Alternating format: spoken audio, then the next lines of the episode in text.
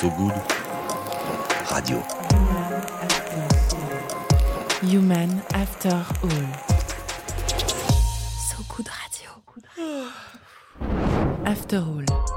Salut tout le monde, il est 19h, on est vendredi, le week-end pointe le bout de son nez et vous êtes fichtrement bien sur So Good Radio. Fichtrement bien car c'est le moment le plus humain de la semaine. Humain on dit Non Bah, J'allais te dire, la- je suis pas sûre pour la liaison. ouais, bon, bah, pardon, prof de français. Le plus humain de la semaine, le plus good même, celui de Human After All. Moi, c'est Vincent Berthe et à mes côtés, j'ai la chance d'avoir Laura Gazal quand même. Je suis sacrément gâté. Tiens, en parlant de ça, le réveillon, c'est pile dans un mois. Alors, Laura? On part comme d'hab sur un gros Noël consumériste. Absolument. Et moi, tu sais, tous mes cadeaux sont prêts depuis septembre. J'ai une légère tendance à la suranticipation. Laura, on le sait, ton truc, c'est l'agapé, la générosité, le dévouement, le don de soi et l'absence de toute procrastination. C'est limite flippant. Avec ta chronique impactante en fin d'émission, tu nous partages donc tes plus belles tentatives pour sauver le monde. Alors, quelle est ta nouvelle épopée? Eh ben, écoute, après avoir arrêté le steak haché il y a quelques mois, j'ai voulu passer un cap supplémentaire dans la qualité de mon alimentation. Mais sans me faire allumer sur le prix, je suis une saltimbanque régulièrement au chômage, comme tu le sais. Je confirme. Alors, je suis allée voir comment ça se passe chez Louvre, le supermarché coopératif dans le 18e à Paris. On a hâte, on a tous hâte d'entendre ça, on est d'accord, hein, on est tous d'accord. Mais avant cette nouvelle expérience de vie, il est temps de présenter nos invités, car Human After All, c'est toujours le même texte, hein, c'est celui que je préfère. Donc Human After All est, comme son nom l'indique, l'occasion d'accueillir des êtres humains et du genre sympa en plus. C'est offrir la possibilité pendant 30 minutes à un PDG, une directrice RSE, de la communication, d'une fondation d'entreprise, bref, une personne plutôt solide sur les réseaux sociaux professionnels, d'inviter une ou un jeune talent de sa boîte, une personne qui, par sa mission et son implication professionnelle, incarne concrètement le changement dans le bon sens. Oh là là, mais quel teasing Vincent Mais qui sont ces deux personnes de qualité qui sont en face de nous pour ce nouvel épisode de Human After All, saison 3 Eh ben, aujourd'hui, bienvenue à Xavier Ducurtil, directeur engagement sociétal dans le groupe Covea. Bonsoir Xavier. Bonsoir. Et Xavier, tu n'es pas venu seul, puisque tu as proposé d'être accompagné de Thibaut Bourdin, responsable organisation Pôle RSE chez Covea. Bienvenue, bienvenue pardon, Thibaut, sur So Good Radio. Eh ben j'ai envie de dire, allez, c'est parti, parole à nos invités. Human After All, saison 3, épisode 7, on y va, et c'est bien good tout ça. So Good Radio. So Good Radio. Human After All. Allez, c'est parti. Xavier, une question délicate pour commencer. Sur le site du groupe, parce que j'ai bûché un peu, est écrit que la mission de Covea est, je cite, mobiliser son expertise pour accompagner chacune et chacun vers un monde de croissance durable. Derrière le slogan, comme un assureur mutualiste, c'est ce qui est le groupe Covea, favorise concrètement un modèle économique qui protège les ressources naturelles et assure un développement dit soutenable. Bah D'abord, il faut parler de l'assurance, à mon avis. Et, l'assurance, c'est en soi un métier durable. Il faut jamais oublier. Nous, on n'est pas des pollueurs. Un contrat d'assurance, ça pollue pas. Euh, donc euh, déjà, je vous rassure, on est, des tout petits pollueurs. Par contre, on est des gros influenceurs. Et c'est ça qu'il faut euh, peut-être évoquer ce soir. Parce que quand on décide d'assurer ou de pas assurer quelqu'un, eh ben, on peut, euh, on a une sacrée responsabilité. Quand on parle d'un individu, bon, généralement, on refuse pas d'assurer un individu, mais un individu qui a déjà eu 10 accidents de voiture, par exemple, c'est assez dur de, la- de- de l'assurer. Donc, on, peut être confronté à ça aussi. Et quand il s'agit d'assurer une grosse entreprise qui pratique des, euh, pas forcément très propre, disons, eh ben, le fait de l'assurer ou de pas l'assurer, c'est une sacrée responsabilité aussi. Et quand on est investisseur, bah, il faut arriver à choisir ses investissements. Donc en fait, derrière le métier d'assurance qui a l'air tout simple, vous êtes assuré pour votre scooter, pour votre voiture, il y a, il y a plein d'autres métiers. Et c'est là-dessus qu'on peut discuter, à mon avis.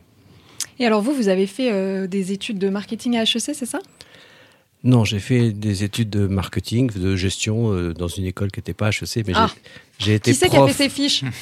Ah C'est parce que j'ai été prof, c'est pour ça. Ah, vous avez été Eh prof à non. HEC. Alors, excusez-moi, qu'on va être obligé ah de oui, régler non, c'est vrai, vous avez donné. Ah, pardon. Ouais, donc, euh, Laura reprend mes questions, mais ne sait pas les lire. C'est un souci. Donc euh, voilà, ça commence Ah, écoute, bien. je reprends au pied levé cette Mais émission. C'est pas grave. Human after all, on est humain, on est dans la bienveillance. Ouais, c'est ça. Voilà. Bon, alors, comment on fait le pont entre des cours de marketing et l'engagement sociétal Donc j'ai donné des cours de marketing parce que j'ai fait toute ma carrière- dans le marketing. Et puis il y a 5 ans, on m'a téléphoné, on m'a dit bah mon gars, tu vas t'occuper de la RSE. Et première chose que j'ai dit, j'ai dit bah j'ai fait quelque chose de mal ou il y a un problème Et très très vite, j'ai compris que c'était euh, en fait le job fait pour moi. Comme vous voyez, je suis plutôt à la fin de ma carrière qu'au début et je trouve qu'une fin de vie professionnelle à, à faire du bien, c'est quand même le meilleur job de Covert. Et du coup, en 5 ans, vous avez l'impression d'avoir. euh, ça fait 5 ans, du coup Ouais. D'avoir fait Ouais. grandir ce, cette, euh, ce pôle, cette, euh, ce job chez, chez Covea? Bah oui. Donc en fait, euh, j'ai fait une partie du chemin, c'est-à-dire qu'il y avait un point A qui n'était pas très avancé. On est maintenant à un point B. On a fini une première étape euh, où, disons, on, on a fait le plus facile. On s'est occupé de l'interne, tout ce qu'on maîtrisait bien nous-mêmes. On, a fait beaucoup de choses. Franchement, bah, Thibaut est là pour raconter euh, des, éléments sur l'environnement, mais on, a fait des progrès énormes sur le handicap, sur le droit des femmes et sur l'environnement. Et maintenant, on attaque l'os. Donc, on attaque euh, le business, on attaque les investissements. C'est pour ça que j'en parlais tout à l'heure. Et quand euh, une entreprise, dans sa transformation, commence à se confronter à des injonctions contradictoires entre le business et la planète, par exemple, euh, là, ça devient beaucoup plus difficile. Et donc, on, on attaque une deuxième phase où là, on va devoir aller du point B au point C. Et ça va pas être facile. Quel est le lien en fait? Parce que souvent le marketing est, peut être un peu diabolisé. C'est, on va dire, euh, Bah, chez vous, mais c'est un beau métier. oui, mais c'est moins valorisant. Pardon, excusez-moi. Je reprends ma question. C'est moins valorisant que être- qu'être dans la RSE. Il y a moins de retours symboliques, on va dire. Quel est le lien en fait pour vous? Est-ce que c'est un sens de la stratégie, savoir euh, Bah, Est-ce qu'il y a une forme de stratégie aussi quand on, Ouais, on disons que le, marketing m'a beaucoup aidé. Enfin, le marketing, la stratégie, j'étais consultant aussi. Le marketing m'a pas mal aidé dans la stratégie de transformation de la boîte. Euh, et ça, c'est une compétence. Dans un grand groupe, hein, euh, on, est 20 on est 21 000 personnes, il y a, il y a quatre grosses marques, il y a 150 sites. Enfin, c'est pas, c'est pas, c'est pas quelque chose qui est facile à, à transformer. Et ben, quand on a fait un peu de marketing, un peu de stratégie, euh, appliquer ces méthodes-là, ça marche. On a créé, moi, euh, Thibaut peut témoigner, hein, dès, les premiers jours, on a créé une marque interne qui s'appelle hashtag preuve en est. Et ça, ça c'est du marketing. Donc on, on peut me dire, bah oui, on a, oui, on a choisi aussi la couleur jaune pollen. Pas, de- pas jaune promo, jaune pollen. Je peux imaginer Donc, la petite a- réunion marketing avec le. Alors, on prend quelle couleur Plutôt euh, vert émeraude ou plutôt jaune pollen? Parce qu'en termes de Mais non, mais signification de couleur? Vous ne croyez pas si bien dire. Mais le jaune n'était pas une couleur utilisée dans le groupe.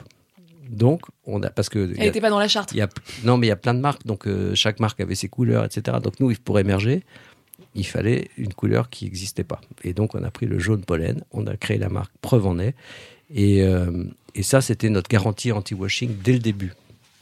C'est-à-dire qu'on s'interdit de faire des promesses qu'on ne saurait pas prouver. Et on ne parle pas de promesses, on parle que des preuves. Donc ça, c'est ça, c'est peut-être la meilleure chose qu'on ait faite dès le début, parce que du coup, ça, d'abord, ça a super bien marché parce que c'était dans l'ADN du groupe. Et euh, donc, on, on en dit moins parce qu'on ne dit que ce qu'on peut prouver. Hmm. Et ça, bah, ça marche encore.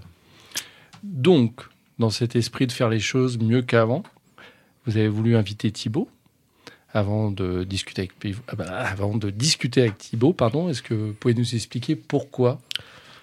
Pourquoi Ben, Thibaut et pas un autre? Bah, parce que Thibaut, il, Déjà, il a l'air sympa. il est C'est vrai sympa. qu'il a l'air sympa. C'est- C'est un C'est- peu c'est mon vrai, petit c'est frère. C'est un peu mon petit frère.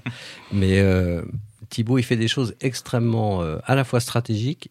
Quand on parle de trajectoire carbone, c'est stratégique et très concrète. Voilà. Et nous, ce qui nous intéresse, c'est le concret. Donc, euh, quand Thibaut euh, il, il travaille sur les déplacements, par exemple, les déplacements des collaborateurs, ben, il faut faire baisser concrètement les émissions de gaz à effet de serre. Donc, il faut des choses extrêmement concrètes pour faire changer le comportement d'un certain nombre des 21 000 collaborateurs. Un Et exemple ben, ça, c'est pas simple. Un exemple, justement. Ben, exemple, euh, quand on a développé le forfait mobilité durable, on a le meilleur forfait de, de France, probablement. Euh, donc on On peut rien vérifier. On peut, Fact-checking, on peut pas, on peut pas. Ah là là. Ah, bah, faites votre boulot. mais non, mais c'est pas nous qui l'avons dit, hein, donc euh, ça va. Qu'est-ce qu'un forfait mobilité durable? Ah bah Eh ben, ouais, en fait, c'est une incitation financière à faire des mobilités douces. Donc, plutôt que de venir en voiture tout seul, on va Au inciter- bureau. Au bureau, tout à fait. On va inciter les collaborateurs à venir en vélo, en transport en commun, en covoiturage, en autopartage.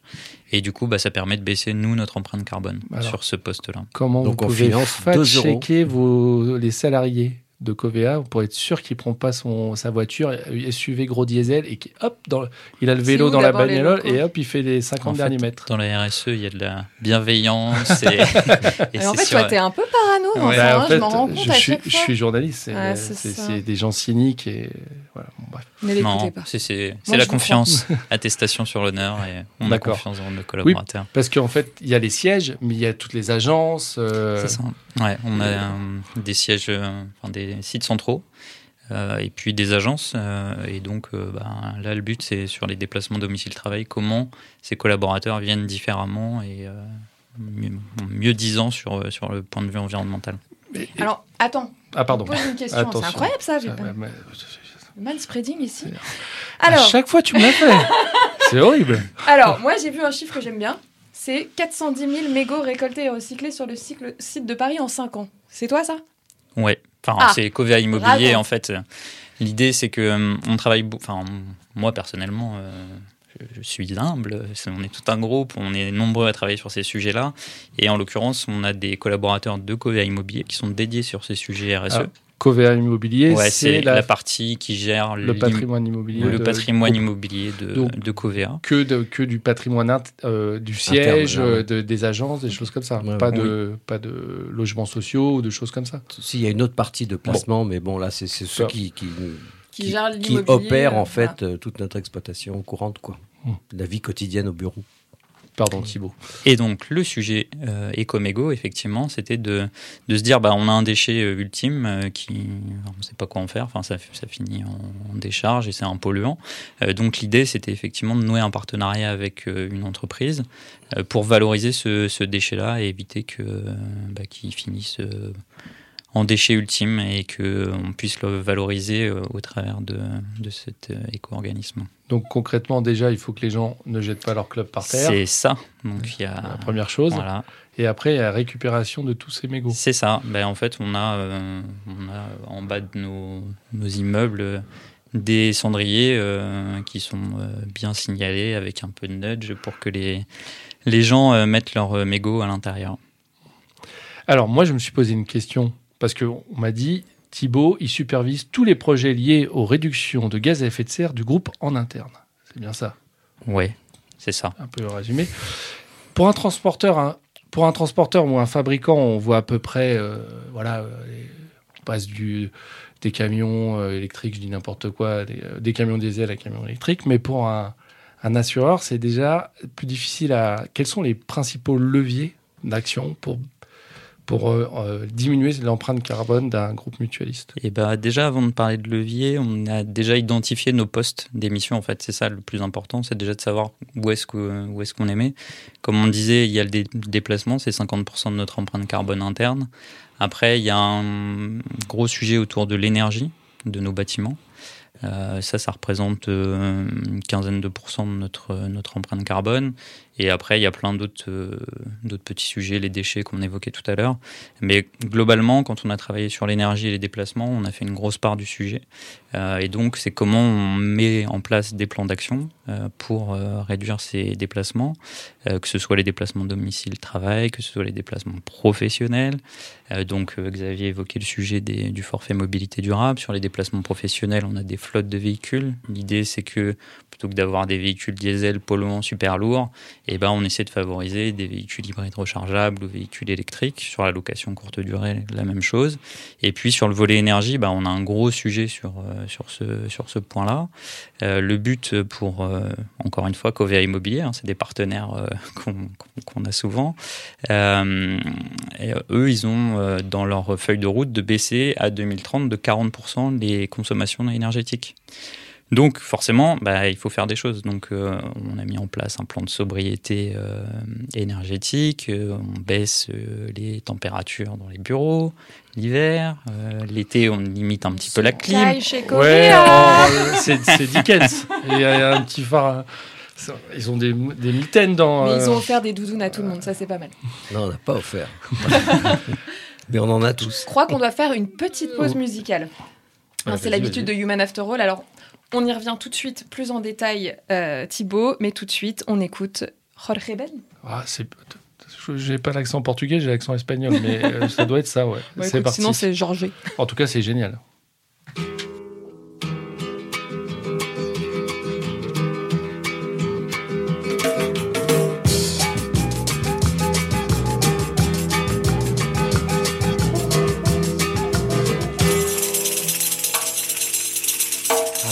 Telefone tocou novamente.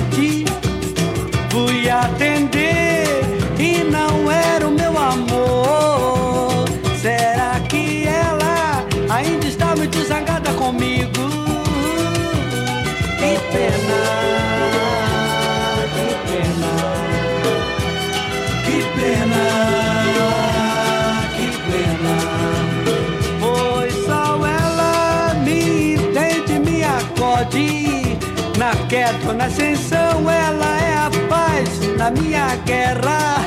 Ela é meu estado de espírito, ela é a minha proteção. Que pena, que pena, que pena, que pena. Com ela eu sou mais eu.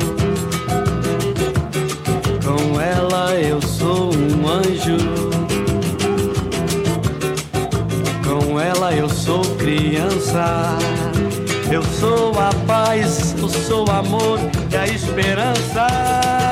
O telefone tocou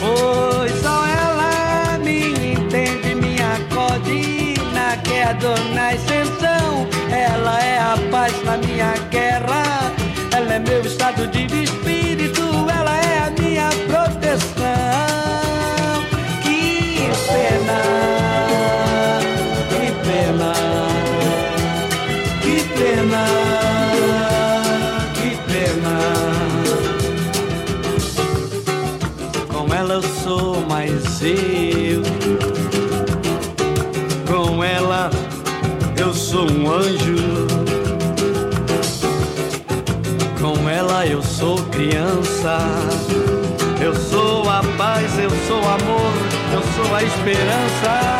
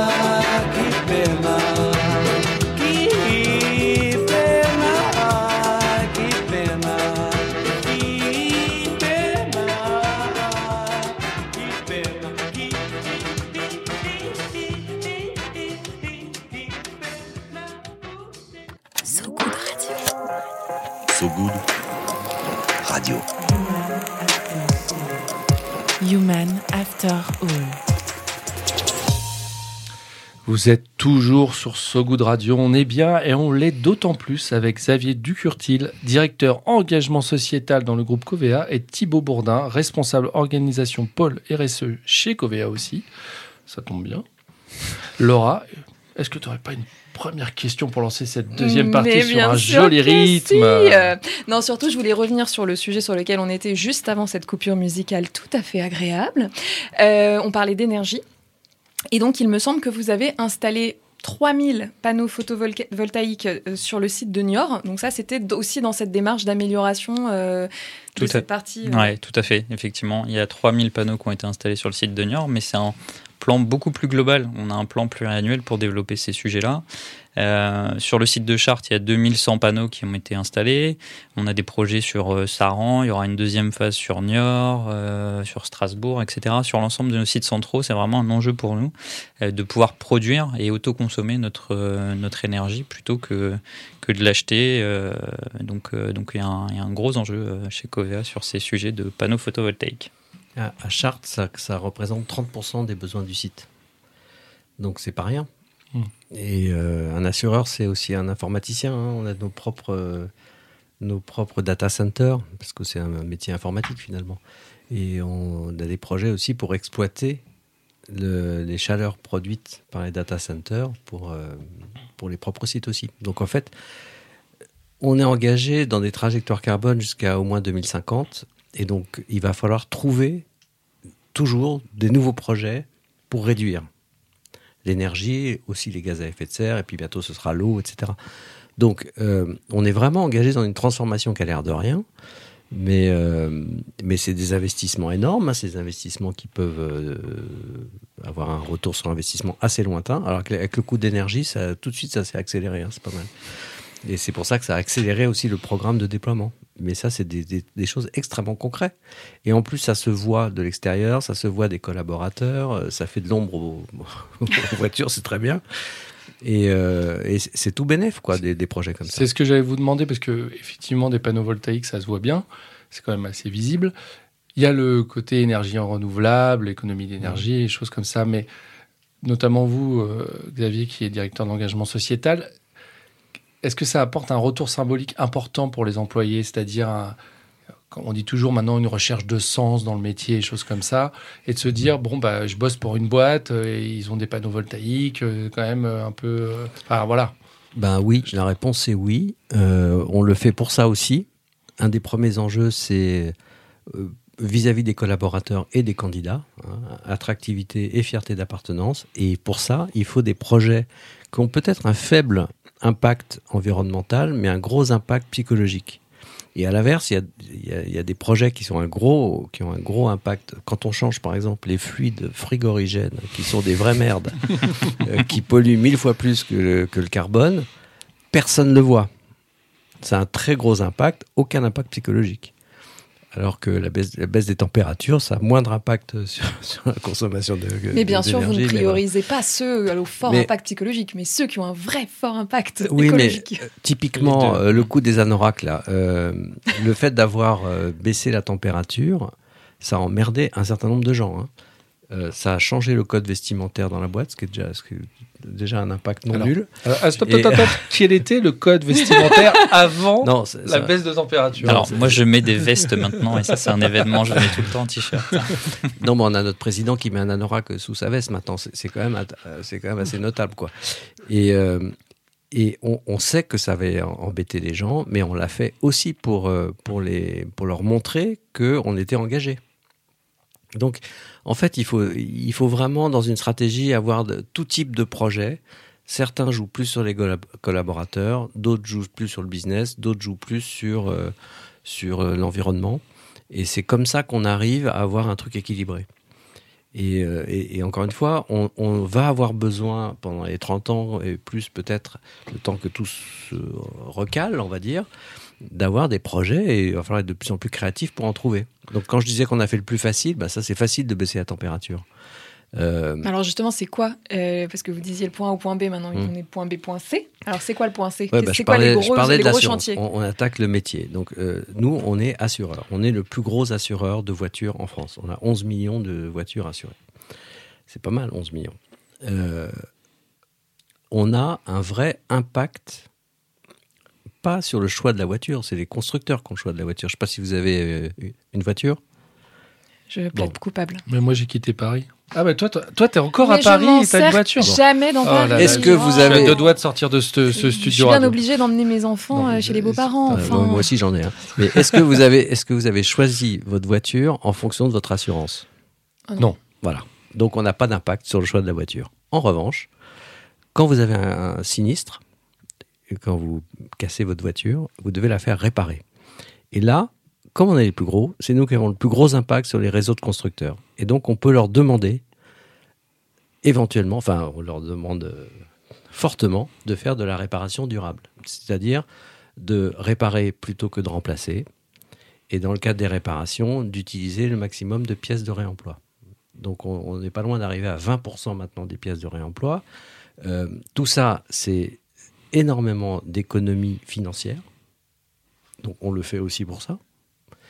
Et euh, c'est beaucoup d'économies de matière. Et donc de gaz à effet de serre quand on transforme ça en gaz à effet de serre. Et, euh, et je peux vous dire que ça a un impact énorme. Et donc, on, on- nous, on, comme on est preuve en est, on a préféré Hashtag preuve en est, j'ai bien retenu. Hashtag preuve en est, euh, jaune pollen. On a préféré travailler là-dessus et on va probablement encore plus travailler là-dessus dans les années qui viennent parce que c'est là-dessus qu'on a un impact. Voilà, donc on peut être assureur qui est un contrat totalement informatisé euh, euh, qui pollue pas, mais en fait on a un impact indirect sur, euh, sur euh, bah, le comportement des clients. Et alors, ça. ça. fonctionne comment? C'est constructeur par constructeur, vous leur mettez la pression pour parler vulgairement ou euh, Alors c'est plus les réparateurs, les Mais qui- carglass par exemple. Ah oui, d'accord, ok, c'est pas de la mécanique lourde. Et, et on a des petits conflits avec les constructeurs. Je vais vous citer un exemple. Je ne vais pas me mettre mal avec tous les constructeurs, mais Drop euh, Euh, hashtag balance ton constructeur, vas-y Bah, c'est là qu'on va tweeter. je, Attends. donnerai- je ne donnerai pas de nom. Ah. Mais euh, Oh. vous savez, derrière, vos, derrière le logo de votre voiture, il y a des capteurs. Maintenant, il y a une trentaine de capteurs dans les voitures. Mm. Ces capteurs, c'est des petites pièces euh, grosses comme deux paquets de cigarettes. Ça vaut 900 balles, par exemple. 900 euros. Mm. Euh, quand il y a une- un petit choc sur le pare-choc, eh bien, souvent, le capteur tombe.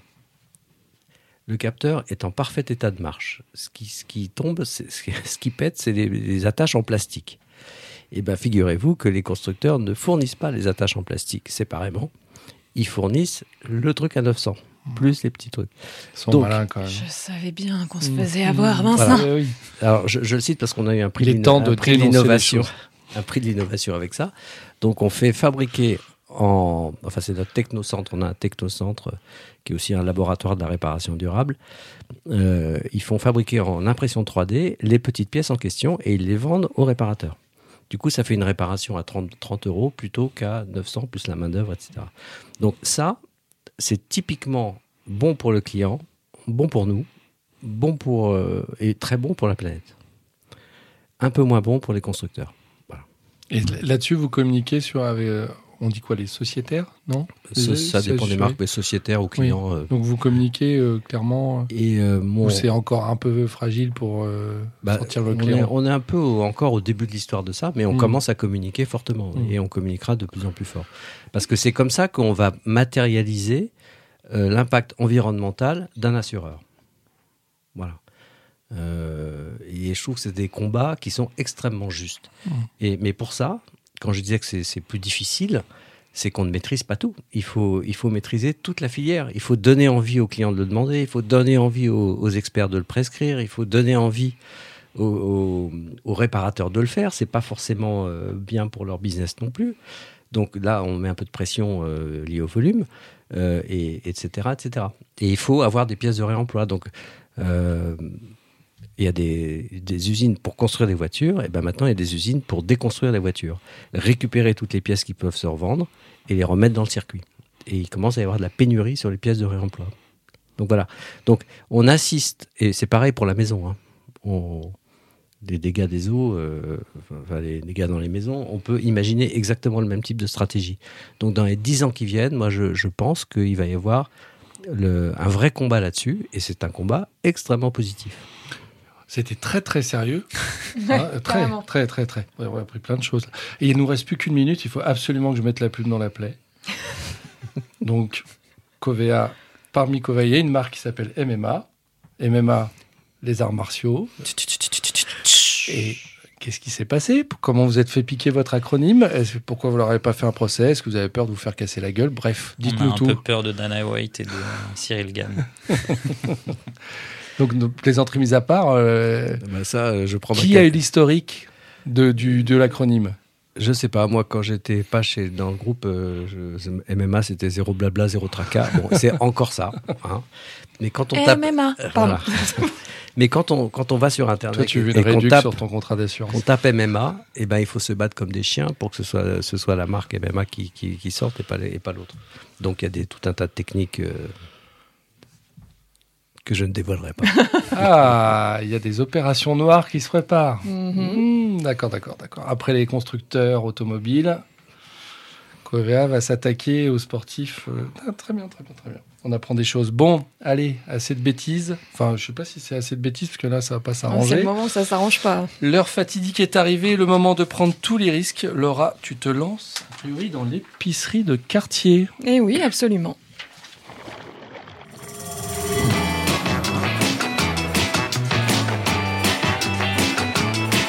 Impactante. Allez, hop, direction la Louve, Paris 18e. Alors, Laura, c'est quoi la promesse d'un supermarché coopératif? Eh bien, c'est 3 heures de ton temps tous les mois contre un panier sain et 30% moins cher. Ah pardon, j'ai dit tous les mois? Non, rectificatif, c'est toutes les 4 semaines. Ouais. Et la nuance est très, très, très importante. Suffisamment pour être répétée à 9 reprises. Oui, j'ai compté 9 reprises pendant la réunion d'information. Oui, pour devenir coop, traduisez coopérateur chez Louve, il faut assister à une réunion d'information. Vendredi, 18h47, l'accueil est particulièrement souriant. Ça change du franc-prix au coin de ma rue. Arrivé au moins 1, accueil tout aussi souriant, mais un poil plus procédurier. On me tend un formulaire à remplir en m'indiquant de ne pas hésiter à payer tout de suite. Alors là, je vais quand même écouter la réunion d'abord si ça vous dérange pas. Alors la présentation commence. hein. Pascal et Julia euh, déroulent joyeusement un petit PowerPoint très complet et pas dénué d'humour. Absolument, ils ont mis des illustrations de loups sur chaque slide. Oh là là, de Romulus à Tex Avery. C'est trop mignon. Première partie de la presse, chez Louve, on s'associe, on investit. C'est un peu la maison, mais sans le crédit sur 25 ans.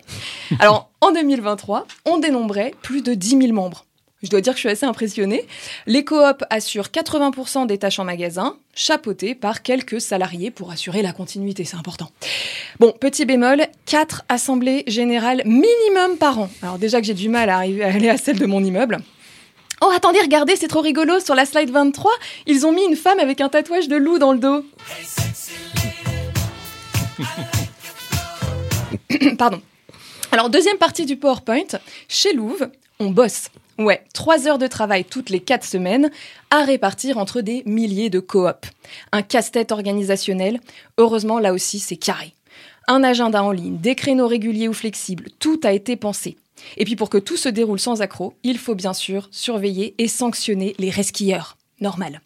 Mais là, j'avoue qu'elle m'a un peu perdu, la Juliette, entre le compteur, les points, les pénalités, les demandes de congés temporaires, les demandes de congés parentales. Et cocotte, en 20 ans de vie active, je n'ai jamais posé un arrêt maladie parce que la paperasse me provoque des bouffées d'angoisse. Alors, je vais pas commencer pour avoir le droit de faire mes courses. Bon. Alors, c'est vrai que leur système de cumul de points, euh, il y a un petit côté ludique aussi. D'ailleurs, la Juliette, elle est à plus 89 points. Elle peut faire ses courses sans bosser jusqu'en 2094. Belle gosse. Oh, attendez Slide 48.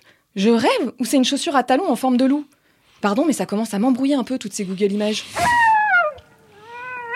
Ah, il est un peu en chien ce, ce loup, j'ai fait exprès. Alors, troisième et dernière partie, chez Louve, on fait ses courses. Bah, Quand enfin, c'est ça. On est quand même là pour ça. Alors, fruits et légumes 100% bio, le reste, c'est mixte. C'est marrant hein, de voir cohabiter les gnocchis lustucrus avec le tofu lacto-fermenté de Sojami ou encore des dragibus avec des confiseries ayurvédiques au pois chiche. Moi, perso, j'aime bien, ça me plaît, mais c'est pas au goût de tout le monde apparemment. Il y a un gros débat qui se lance sur les Barilla. Alors, moi, je savais pas qu'on était si vénère contre Barilla. Alors, juste pour le kiff, j'ai failli demander s'il y avait du Nutella en rayon, mais j'ai eu peur pour mon intégrité physique. non, attendez, je le crois pas. Ils ont mis une photo de carte bleue et ils ont remplacé le logo Visa par un loup. Slide 88. on va parler pognon. Alors en moyenne, Louvre promet 20 à 40% d'économie à panier égal dans le 18e. Ça veut dire que pour moi qui habite dans le 5e, on doit taper du 70%. hein, parce que la dernière fois que j'ai voulu acheter des fraises, j'ai hésité à prendre un 7LM. Donc oui, je suis pas contre réduire la facture. Convaincu, je suis donc, mais euh, objectivement, j'habite à 50 minutes de chez Louvre. Alors c'est sûr que pour les courses du quotidien, bah, c'est pas idéal. Alors à défaut d'adhérer physiquement, euh, me voici prophète en mon arrondissement. Appel à toutes et à tous. Ouvrez des Louvres partout. Même si le temps est devenu notre bien le plus précieux, voyez ces trois heures de taf comme un service civique, une façon de sauver le monde modestement.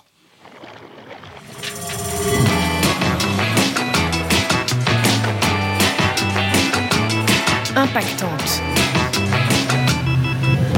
Je suis perdue dans les fiches. Je sais plus où j'en suis. Ah, merci Laura, merci Laura. Quelle inspiration pour nous tous. Quelle inspiration. Je suis sûr, je suis sûr que Xavier et Thibaut vont aller s'inscrire à une Ah épicerie coopérative. En sortant, Bah, du évidemment, bah, euh, Vous habitez dans le on est- 18e ou pas Thibaut, il habite à Chartres. ouais, Ah. Je viendrai euh, Ah, faire mes courses. Non, mais tu peux en 18e. ouvrir une. Je trouve que le business model est super. Oui, bah tu veux qu'ils partent de Covea en fait. Tu veux qu'on arrête de limiter les gaz à effet de serre. Peut-être. Tu veux qu'on reprenne euh, comme avant. Ouais, bravo. Allez, cette fois c'est fini. Ce nouvel épisode de Human After All, saison 3. C'est à toi, Laura C'est à moi Pardon, mais Bah c'est ça, je te disais que je t'ai oui, perdu dans mes fiches. Merci Vincent En attendant, on vous laisse en musique avec Nothing from Nothing de Billy Preston. J'espère que vous avez checké l'accent. Euh, auditrice, Superbe. auditeur, à très vite sur So Good Radio. Salut Ciao Salut. Au revoir.